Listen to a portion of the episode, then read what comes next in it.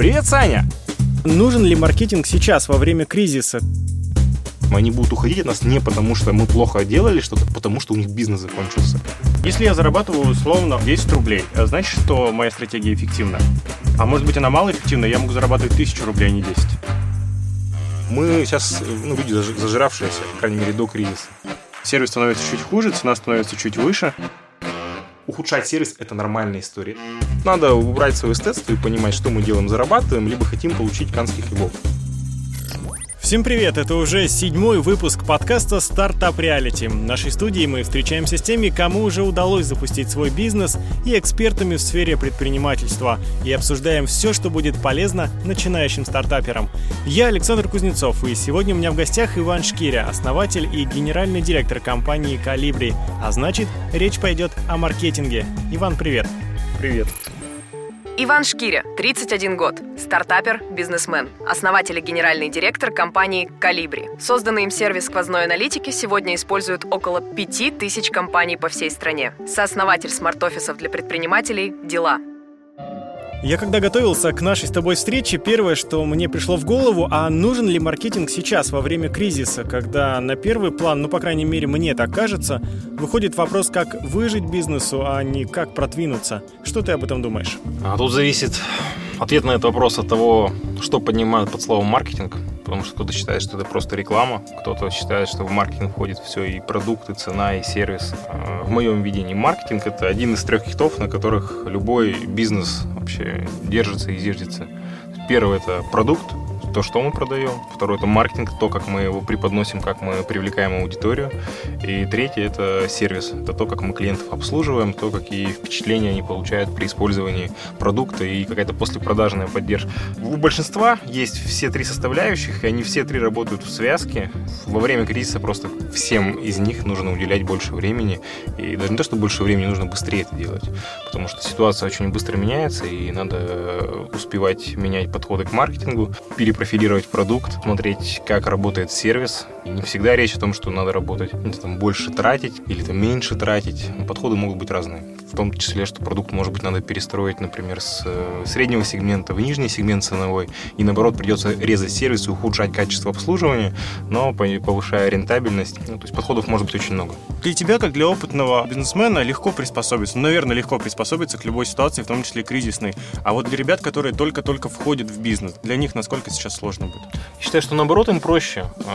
А, когда видим, когда кризис наступает, большие компании, компании, которые давно работают на рынке, они падают первыми, именно потому что они очень большая волатильность, а, сложные бюрократические процессы, и сложно принимать решения быстро, много точек принятия решений, и большой банк не может быстро поменять профиль своих продуктов, а, быстро изменить что-то в в сервисе и маркетинг перестроить. Поэтому они гораздо дольше реагируют. И как раз наоборот, ребята, у которых они еще не заскорузлые, у них все не закостенело, у них еще нет выстроенных процессов, они могут адаптироваться быстрее.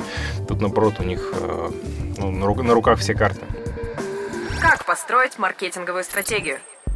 Расскажи о своем видении, что такое маркетинг. Надо на примере чего-то. Можно взять кого-то. Давай, ты наставник второго сезона шоу «Стартап Реаль». Ты взял себе двух Саш. Балина, Хализова. На ком давай, из них будет показать? Давай возьмем Хализова историю с роботами, потому что она более понятна. Там есть офлайн составляющая, и чтобы мы не совсем в интернет не уходили, поговорим про нее. То есть я сейчас буду описывать некую воронку. Воронка, где в конце будут деньги, которые зарабатывают предприятие. Первый, самый верхний этаж, с которого мы начинаем, это продукт. Продукт — это то, что компания продает например, в случае с э, роботами они продают навыки создавать, навыки, которые приобретают дети. Вот в, в этом заключается их продукт. Можно упрощать, то есть вообще как это делается? Берется лист бумаги, говорит, вот первый уровень продукт, и он описывается точно. Курсы робототехники для детей от 5 до 12 лет. Ну, я говорю примерно, да, я могу сейчас наврать. Потом уточняется максимально. Это не просто курсы робототехники, это там курс робототехники вот с офисом на Уралмаше, как они открываются, там, с такой-то конкретной ценой, а в такое-то конкретное время. Все характеристики, которые влияют влияют на то, за что платит человек, они описываются прям словами, потому что каждый из этих слов будет влиять в дальнейшем на воронку. После того, как мы описали продукт, что дальше? Следующий этап — это а, потенциальная целевая аудитория. То есть те люди, которым в теории этот продукт может быть интересен, они могут про него пока даже не знать. Вот. И вот это вот второй уровень воронки, люди, которым продукт интересен, он определяется именно самим продуктом. Вот мы их тоже описали максимально точно. Это вот родители детей, которые живут в этом районе, у которых такой-то доход на семью и которые заинтересованы в целом, чтобы их дети развивались. Но погоди, описывая потенциальную аудиторию, мы же по сути просто фантазируем, а есть пути, как доказать наши фантазии, как спрогнозировать аудиторию, а не придумать ее. Я противник э, сложных маркетинговых исследований, потому что они пока делаются, уже успевают устаревать. Надо, ну тут у предпринимателя у него должна быть э, видение вообще и умение предполагать и простраивать виртуальную э, реальность это один из основных навыков. То я здесь не, если мы только начинаем, да, мы просто фантазируем. Если бизнес уже существует хотя бы какой-то, это можно все понять, да, то есть у тебя продукт есть, ты его писал, ты всех клиентов собрал, с ними поговорил, их паттерны выявил, ты уже понимаешь более конкретно. Но вот этот уровень, он виртуальный, да, те люди, которым в теории это может быть нужно. От маркетинга к первым клиентам. Вот следующий этап это те люди, у которых уже есть э, спрос. То есть они хотят пристроить детей куда-то, вот, чтобы они поучились. Естественно, этот этап воронки гораздо меньше, чем предыдущий. Вот. И тут тоже на конверсию, из, из, ну, на переход из с одного этапа на другой можно влиять. Каким образом? То есть у нас есть люди, которым в теории может быть интересен продукт, и есть люди, которым он уже интересен. Как э, вторыми сделать первых? Это называется контент-маркетинг, то есть мы создаем спрос. Вообще в маркетинге есть два больших подхода. Первый, мы собираем существующий спрос, второй, мы его создаем. Всегда основные деньги лежат там, где спрос нужно создавать. Это называется контент-маркетинг по большей части. Что это может быть?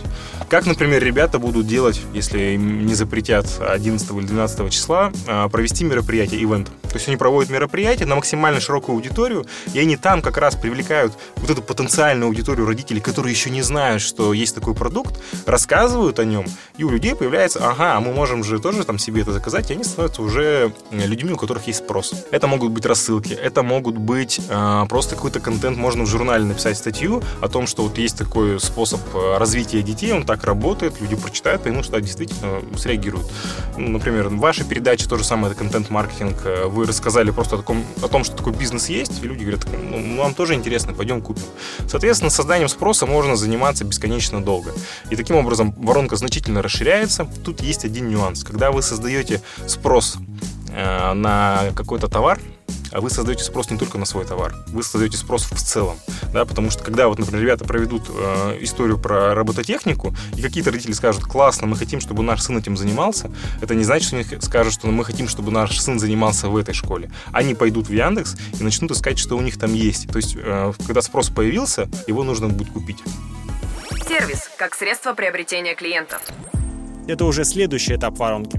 Сначала у нас был продукт, потом была потенциальная целевая аудитория, потом целевая аудитория со спросом, а потом те, кто к нам уже пришел, э, ну, то есть те, кому мы выставляем коммерческое предложение. То есть я это называю этап коммерческого предложения. То есть когда люди, у них есть спрос, нам их нужно купить и показать им коммерцию. Это может быть коммерческое предложение, что это такое? Это очень э, широкое понятие, на мой взгляд. Например, статья в СМИ, это может быть коммерческим предложением. Посадочная страница, лендинг-пейдж в интернете, это тоже коммерческое предложение. Когда человек приходит в кафе и видит меню, это тоже коммерческое предложение предложение приходит, смотрит, э, что такое коммерческое предложение, что предлагает тот самый продукт и на каких условиях. Да, и человек изучает эту информацию, звонок в компанию, когда ему там презентовали продукт, это тоже коммерческое предложение. Вот, соответственно, конверсию из людей, у которых есть спрос, э, в людей, которые ознакомились с коммерческим предложением, определяет э, умение покупать трафик, покупать существующий спрос. Есть два варианта. Либо они становятся нашим клиентом, либо они от нас уходят. Можно как-то повлиять на выбор и что вообще на него влияет? Продажу определяет клиентский сервис. То, как человек на той стороне телефона, либо по ту сторону от э, барной стойки будет общаться. Ну, то есть все, как поздоровались, что предложили. Да, да, да, да, да, все, это, все, все, что называется сервис. Атмосфера в заведении, там, цвета, а, запах, чистота. А, Все это влияет. То есть в нашей, например, в моем онлайн-бизнесе это больше именно человеческие разговоры и интерфейсы. В офлайн там есть очень много составляющих, в том числе ароматы, там проветривание, температура, а, кто что говорит, звук, шум и т.д. и т.п. Но это называется сервис. И тут как раз сервис это ну, 90% люди. Мы приходим не в тот ресторан, где красивое меню, мы приходим туда, где была вкусная еда и где нас классно обслужили. Мы сейчас, ну, люди зажиравшиеся, да, хотя бы, ну, по крайней мере, до кризиса. Мы никому не порекомендуем, что вот э, мы не запоминаем, чтобы было очень вкусно. Мы рассказываем, что вот там был классный офик, который нас классно обслуживал, он там был там классно. Ну вот мы именно на людей реагируем. И поэтому это многие недооценивают, многие думают, сейчас мы выстроим классный продукт, э, там как-то там красиво все это оформим, и оно все попрет, а люди вот такие вот там неприятные, напыщенные стоят, руки сложили и разговаривают, как э, одолжение делают. Конечно, люди в такие места не возвращаются. Причем э, вот этот элемент общения, он есть практически в любом бизнесе. И онлайн в нашем, и оф, ну, в офлайне гораздо сильнее. Так вот, сервис, он определяет конверсию из людей, которые ознакомились с коммерческим предложением, в покупку. Как повторно привлечь клиентов?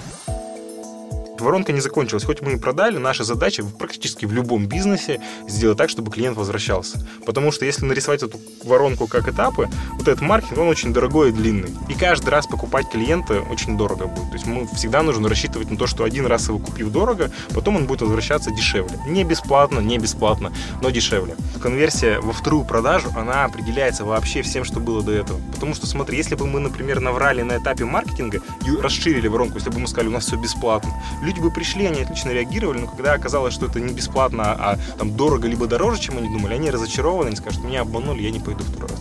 Если продукт, ну то есть это очень важно, чтобы, если вы хотите повторные продажи, чтобы маркетинговая легенда не расходилась с реальностью. То есть продукт должен... Не было обманутых ожиданий. Да, да, да, не было обманутых ожиданий. То есть их нужно либо оправдывать, либо немножечко превосходить. Это вообще супер, если получается, но не в ущерб своей экономике. То есть первое, продукт должен соответствовать маркетингу, и сервис должен быть высокий. Вот если у нас, соответственно, продукт хороший, маркетинг нормально был выстроен, сервис хороший, потом происходит конверсия во вторую, в третью, в какую угодно продажу, и эту воронку можно бесконечно долго продолжать, там в конце где-то появляются адвокаты бренда, это когда люди сами начинают тебя рекомендовать и спорить, что вот эта вот школа роботов самая классная, и т.д. и т.п. И вот э, когда вот это просто прям на листочке напишешь, нарисуешь и посмотришь, на каждом из этих этапов есть деньги. Просто какие-то изменения стоят денег. Например, открыть новую точку. Ну, это не дешево, да, это время и деньги. А какие-то ничего не стоят. Например, да, если мы понимаем, что мы, понизив цену на 500 э, рублей, увеличим потенциальную аудиторию там, в три раза, да, мы, и если мы можем позволить себе это снижение, например, за счет того, что у нас маркетинг станет дешевле, либо сервис мы ухудшим, ухудшать сервис это нормальная история. Это, кстати говоря, вот в России тяжело с этим, потому что у нас э, люди вот, первый раз, когда в Турцию съездили, у них есть ощущение, что если они что-то покупают, то их должны вылизывать всегда и везде. На самом деле нет. То есть в зависимости от того, какая ценовая ниша, если ты покупаешь Бентли, да, ты можешь рассчитывать на то, что тебя будут на руках носить. Если ты покупаешь велосипед на рынке, то ожидать, что у тебя будет супер классный сервис, ну, глупо и странно. Оценка и модернизация маркетинговой стратегии. А как оценить эффективность уже построенной, внедренной и действующей маркетинговой стратегии? Ну, для этого есть э, много методов. Ну, в смысле, если оценить глобальную эффективность, нужно просто посмотреть, ты зарабатываешь или нет. Ну, это, в общем, достаточно просто. Ну, если... если я зарабатываю условно, очень условно 10 рублей, а значит, что моя стратегия эффективна? А может быть, она малоэффективна, я могу зарабатывать тысячу рублей, а не 10? Любая стратегия всегда малоэффективна. Всегда вопрос в твоих амбиций и возможностей. То есть, если ты э, теряешь деньги, значит, она неэффективна. Это вот факт. Да? Если зарабатываешь, она эффективна. Дальше нужно смотреть. То есть, ты смотришь, вот мы потратили просто, например, на рекламу в интернете столько и получили столько. Просто на наружку э, потратили столько, получили столько. И вот здесь важно понимать, а, потому что вот на первых порах, когда люди начинают только запускаться, они не считают. То есть, они знают, что мы всего на рекламу, например, на маркетинг потратили миллион рублей, а сколько мы с него заработаем, мы, говорит, мы не понимаем. Ну, то есть нет взаимосвязи между тем, что мы там открутили в интернете, и тем, что вот наши продажи. Это как раз называется сквозная аналитика, это бизнес, чем мы занимаемся. То есть мы позволяем сравнивать не просто прибыль и расходы, мы позволяем делать очень четкую связку, что с конкретного рекламного объявления, с конкретного рекламного носителя пришли конкретно вот эти люди, купившие продукт на столько-то денег. И такая аналитика как раз просто в автоматическом режиме позволяет понять, что вот нам вот этот щит или, например, флайеры, которые раскидали по почтовым ящикам, в этом месяце принесли 27 клиентов на суммарный чек 500 тысяч рублей. А вот этот щит на наружке, да, не дал ни одного клиента. Было 15 обращений, они все были нецелевые, это все было реклама. И, соответственно, этим занимается аналитик в отделе маркетинга, либо в агентстве, которое э, это все сводит. И там ключи, ключевой параметр, который надо в голове держать, нужно все считать. Потому что, возможно, возможно, это частая история, ролик на радио, либо щит в наружке будет работать эффективнее, чем сотни тысяч рублей, залитые в интернет-рекламу. Маркетинговая стратегия на примере стартап-реалити. Давай напоследок поговорим о твоих подопечных в шоу «Стартап Реалити». У тебя есть Александр Хализов, про школу робототехники которого мы уже многое сказали, и Александр Балин а, с проектом Smart Story. Когда ты с ними встречался впервые, ты сказал, что у них э, все очень плохо именно с маркетинговой составляющей. Сейчас что-то поменялось? Если я так говорил, это очень широко использовал, потому что, например, у Думы дел роботы я под маркетингом а, подразумевал просто упаковку, да, потому что у них были вот эти вот какие-то вот мысли, что они примерно хотят сделать, но очень неконкретно сформулированные.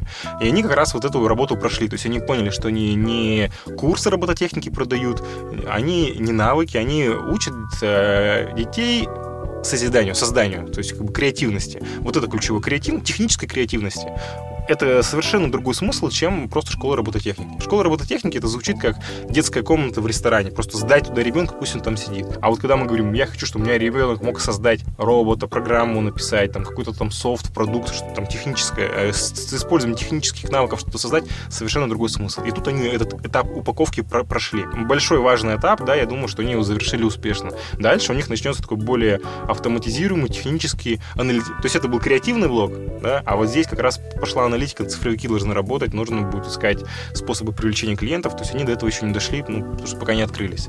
У э, Балина, соответственно, история другая.